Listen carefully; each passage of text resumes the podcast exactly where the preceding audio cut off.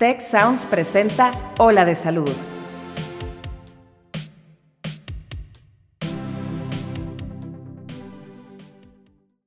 Hola amigos, bienvenidos. Estamos aquí en Ola de Salud grabando uno de nuestros episodios, pero diferente.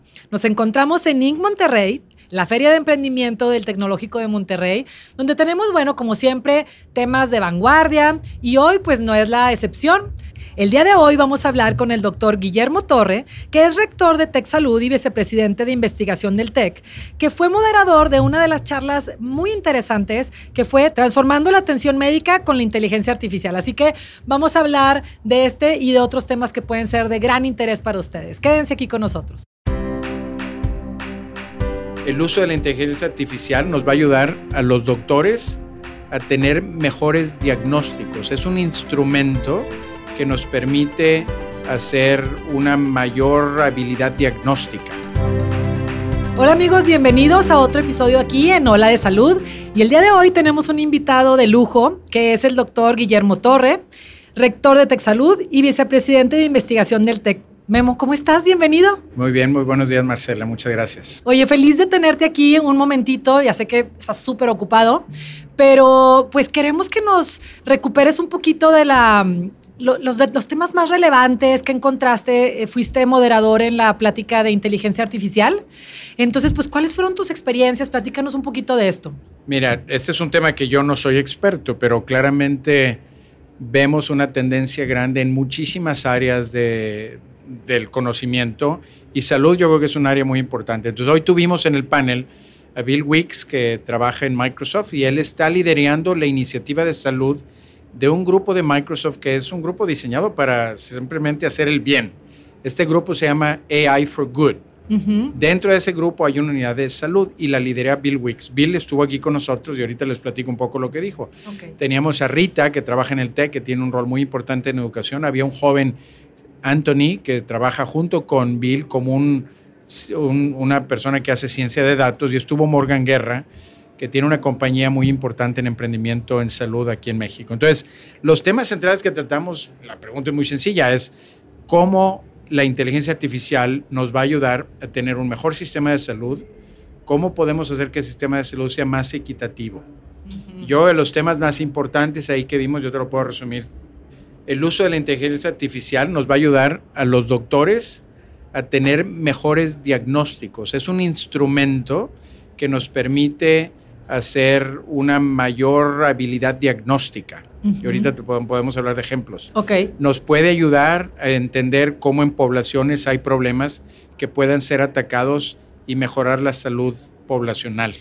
Podemos llevar tecnología que no sería alcanzable en lugares remotos a través de tecnología a distancia y con observaciones que podemos hacer en base a algoritmos para tratar de resolver problemas cuando no tienen acceso. Entonces yo creo que las áreas de la tecnología de información junto con algoritmos de inteligencia artificial nos pueden hacer mejores diagnósticos, nos pueden dar mejores alternativas de salud y nos pueden ayudar a democratizar un poco más el proceso de salud. Eso yo te diría fue en resumen un poco lo que vimos. Como los highlights. Y oye, Memo, a ver, cuéntame una cosa, como que la el tema de la tecnología y la medicina, pues han estado siempre queriendo convivir, ¿no? Por un lado, la medicina necesita la tecnología para, como decías, hacer mejores diagnósticos, llegar a más población.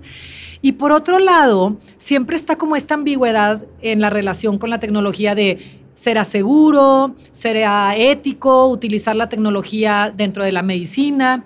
¿Cómo va esta relación de medicina y tecnología aquí en México? ¿Cómo la visualizas? Bueno, a ver, déjeme, a lo mejor vale la pena tomar un ejemplo en donde el uso de inteligencia artificial nos puede ayudar. Hay hoy, por ejemplo, en cáncer de mama, las mujeres se hacen mamogramas secuenciales.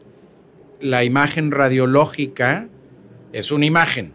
Si tú tienes un algoritmo para analizar la imagen, puedes detectar posibles cambios que sugieran actividad maligna de las, del, dentro de la mama. O sea, cosas que a, puro ojo no podrías. Hoy un doctor Bueno, hoy un doctor muy sofisticado a lo mejor ya aprendió, Ajá. después de ver muchísimos, su ojo y su proceso mental le ayudó a decir, oye, aquí hay algo que me preocupa. Pero tener un doctor muy sofisticado que pueda leer mamogramas con esa capacidad diagnóstica de mucha alta perfección o de muy, de muy alta calidad, requiere que tengas doctores de muy poco, en muy poco número de esos doctores de alta especialidad. Si tú tienes un algoritmo que te permite hacer un diagnóstico con alta certeza y el algoritmo lo puedes llevar a todas las poblaciones a través de un instrumento de tecnología digital, como puede ser un teléfono que analice una imagen Wow. y te mande un resultado, entonces puedes no eliminar el doctor, pero llevar alta especialidad a poblaciones donde hoy no, No hay- tienen esa posibilidad. Exacto. O sea, el algoritmo no va a hacer el diagnóstico. El algoritmo le va a ayudar al doctor a cuestionarse más y que su diagnóstico sea más preciso. Yo creo que eso es muy factible de lograr. Nos falta camino por recorrer en México para tener eso disponible. En parte porque los algoritmos necesitan ser probados. Claro. Por ejemplo, si tú en un algoritmo te dicen no hay riesgo de cáncer de mama y tomas esa decisión y eventualmente hubiera algo, necesitamos entender cuántas veces el algoritmo puede errar en decirte que no hay. Claro. O sea, no, no aislar la parte humana para analizar lo que estamos viendo con tecnología. Claramente no puede separarse, pero debe de ser un habilitador a que le permita al doctor, en este tema puntual, por ejemplo en radiología, a ser un mejor radiólogo y a llevar información de mayor nivel de expertise a lugares donde no existe. No tenemos doctores especialistas en diagnóstico de mama en todo México. Exacto. Entonces tú puedes llevar una población remota, un algoritmo que al doctor local, que no es experto, le permita hacer predicciones que requieran más evaluación. Entonces así podemos ayudar y democratizar un poquito más el acceso a nivel de muy buena calidad cuando hoy no lo tenemos. Yo creo que eso se va a dar rápido. Hoy no lo tenemos, porque los algoritmos necesitan también más perfección. claro. Como te decía, si el algoritmo me dice no hay cáncer y yo tomo la decisión que no hay cáncer y erré, puede tener una implicación importante. Entonces, hay que entender, tener más experimentación en el campo para poder tener claridad en dónde estamos. Sea, entiendo que ahorita México está en un momento de transición en el que nos va a tocar a nosotros como médicos ahorita pues poner a prueba todos esos algoritmos, eh, filtrar, mejorarlos y a lo mejor en unos años, pues gracias al trabajo que se haga ahorita va, va a estar en otro Bueno, nivel. A ver, yo te doy un ejemplo en donde los algoritmos ya los usamos todos los días. Ajá. Si tú ves un electrocardiograma en cualquier hospital, prácticamente los, las máquinas que registran te reproducen un diagnóstico y es bastante, bastante certero. mm, Entonces, hoy en cardiología, tú produces un electrocardiograma y ya te emite un diagnóstico. Y ese es un proceso que se va perfeccionando y, vas a- y cada vez los algoritmos se hacen mejores. Entonces ya estamos usando cosas hoy. Ahora, ¿qué tan frecuente va a ser en muchas ramas? Yo creo que radiología Ujú. va a ser un área muy importante. Patología es también reconocimiento de imágenes. El electrocardiograma es un reconocimiento de imagen. Y de cada una de esas tres puedes desarrollar actividades o información que se transmite para mejorar el proceso de atención. Entonces, esas son áreas bastante sencillas hoy que nos permite mejorar el diagnóstico. No sustituye al doctor, yo creo que es muy importante. Exacto. Entonces yo creo que ese es un elemento importante, es decir, oye, la inteligencia artificial va a sustituirme al médico. Claro que no lo va a sustituir, pero te debe de permitir hacer un mejor diagnóstico simplemente por cuestionarte y también dar más acceso cuando no existe el acceso. Yo creo que esas son las dos, si, si me dices, ¿dónde vamos a incidir a la brevedad? Hacer mejores diagnósticos en imagen. Imagen me refiero radiología, patología, cardiología. Ok. Y más acceso a poblaciones que hoy no lo tienen. Sí, como que creo que esto que nos dices le quita mucho el miedo tanto a la población médica como a la población en general de, de acercarse al uso de inteligencia artificial, porque creo que hay como muchísimo mito, esta cosa de lo que decías, va a sustituir al médico, pues oye, qué susto. Y también el mal uso o el abuso en la población general, como, no sé, te haber tocado de que, doctor, ya googleé todos mis, mis síntomas y ya tengo mi diagnóstico porque la inteligencia artificial dice que tengo no sé, un diagnóstico así como terrible, ¿no? Sí, bueno, yo creo que ahí el, el trabajo que tenemos que hacer es educar más a la población para que los instrumentos de algoritmos de inteligencia artificial se usen para un propósito correcto. Exacto. Y a veces la población pues, no tiene el conocimiento completo. Entonces yo creo que una gran área de oportunidad es cómo le hacemos para educar a la población en el uso correcto para poder lograr mayor bienestar y prevención. Exacto. Y yo creo que ese es un tema importante, porque efectivamente hoy la gente puede utilizar información pública para muchas cosas. Entonces, si pudiéramos tener un algoritmo que discerne de la información que tienes cuál es cierta y cuál no es cierta, yo creo que ahí habría una ventaja importante y que la gente la pudiera utilizar. Claro. Entonces, educar a la población en el uso correcto, yo creo que de, de, la, de la gran cantidad de datos que hay, es un tema importante. Entonces yo la preguntaría es, ¿cómo la inteligencia artificial te puede ayudar a utilizar la información correcta? Exacto. Y ese es un gran tema. Sí, o sea, cómo va a la par, ¿no? El desarrollo de la tecnología de la inteligencia artificial con la medicina va exactamente al mismo nivel con la necesidad de mejor educación, tanto para el gremio médico como para la población en general. Bueno, yo... Porque nos podemos hacer flojos, ¿estás de acuerdo? Como médicos, ay, que me lo haga la inteligencia artificial y ya no uso mi sí, cabeza. No, no, yo creo que eso no va a pasar.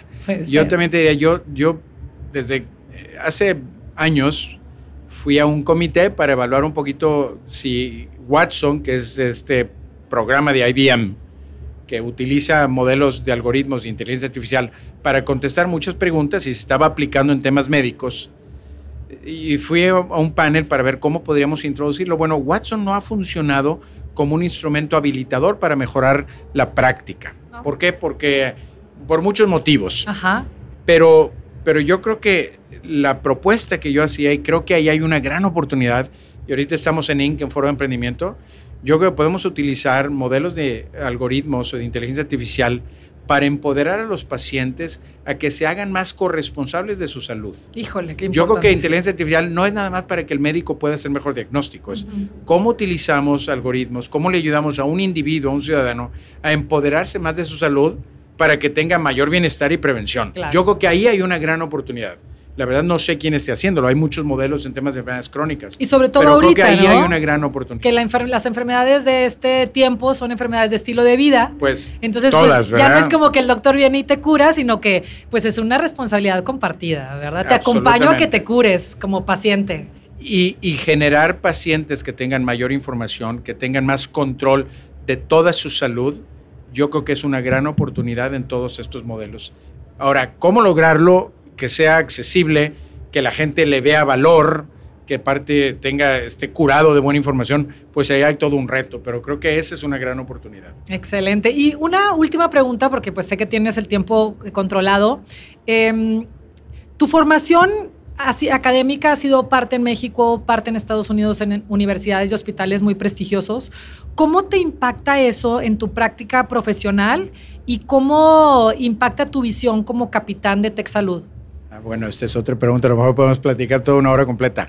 A ver. Me la debes entonces, yo, siguiente sí, capítulo. Con, con, mucho gusto, pero te digo en breve. A ver, Marcela, yo trabajé toda mi carrera en Estados Unidos como un, como un profesor en un modelo académico. Uh -huh. Eso significa que tenía una práctica clínica muy ocupada, en donde al mismo tiempo que mi preocupación primaria era atender a los pacientes, crear un modelo de formación de residentes, de fellows, de estudiantes y aparte hacer investigación. Y, y lo hice por muchos años con mucha intensidad. Ajá. Entonces aprendí y viví en un modelo que creo que es el más virtuoso para generar calidad en la atención y calidad en la formación, como dos elementos importantes. Entonces yo no me entrené históricamente en temas de, de, de técnicas educacionales o en modelos de, de administración. Fue una vivencia. Pero utilicé y viví en un modelo muy demandante en todos esos aspectos. Entonces yo he aprovechado un poco lo que yo he vivido para tratar de contribuir a mejorar un modelo de práctica que necesita mejorar integrando la parte administrativa, la parte clínica, la parte de investigación. Entonces, más bien yo te diría, lo que he hecho es tratar de reproducir lo que yo viví Uh -huh. y he aprendido en el camino mucho. Mm. Yo ahora no tengo una maestría en administración, pero, pero entiendo, no nada más puedo hablar el lenguaje. Tampoco sabía muchas finanzas, pero ahora lo entiendo, lo puedo hablar y veo objetivos importantes. Entonces creo que mi desarrollo profesional ha ganado mucho en la experiencia que he tenido en México para combinar una experiencia muy demandante de práctica y, de formación y ahora he adquirido habilidades que no tenía y que he aprendido para tratar de liderar una organización que, que hoy, gracias a Dios, va en muy buen camino, pero francamente nos falta mucho por hacer y, y creo que pues esta experiencia donde he combinado eso con estas nuevas habilidades nos, pues nos ayudan a tratar de continuar un camino para generar el mejor modelo de atención y de formación en México. Y sí creo que lo podemos hacer y, y ahí vamos en ese camino. Creo que sí se está logrando bastante bien. Pues muchísimas gracias, Memo. Gracias por tu tiempo. Gracias por compartirnos tu experiencia y pues por seguir liderando, eh, haciendo toda esta integración de experiencias eh, al, al Tech Salud en una excelente dirección. Gracias por tu tiempo. gracias, Marcela. Con mucho gusto. Un gusto, amigos. Gracias por compartir también con nosotros en este capítulo de Hola de Salud. Pues nos escuchamos muy pronto. Yo soy la doctora Marcela Toscano. Que tengan un excelente día. Cuida tu mente. Los expertos del TEC de Monterrey brindan herramientas y consejos para potenciar una vida positiva. ¿Por qué nos es tan difícil a veces perdonar? Un programa con ejercicios y rutinas para ayudarnos a cultivar una vida plena. El perdón es una elección. Escúchalo en Spotify, Apple Podcast y Google Podcast. Muchas gracias al equipo de Tech Salud, el sistema de salud del Tecnológico de Monterrey y al equipo de Tech Sounds. Productora ejecutiva, Lisbeth Siller.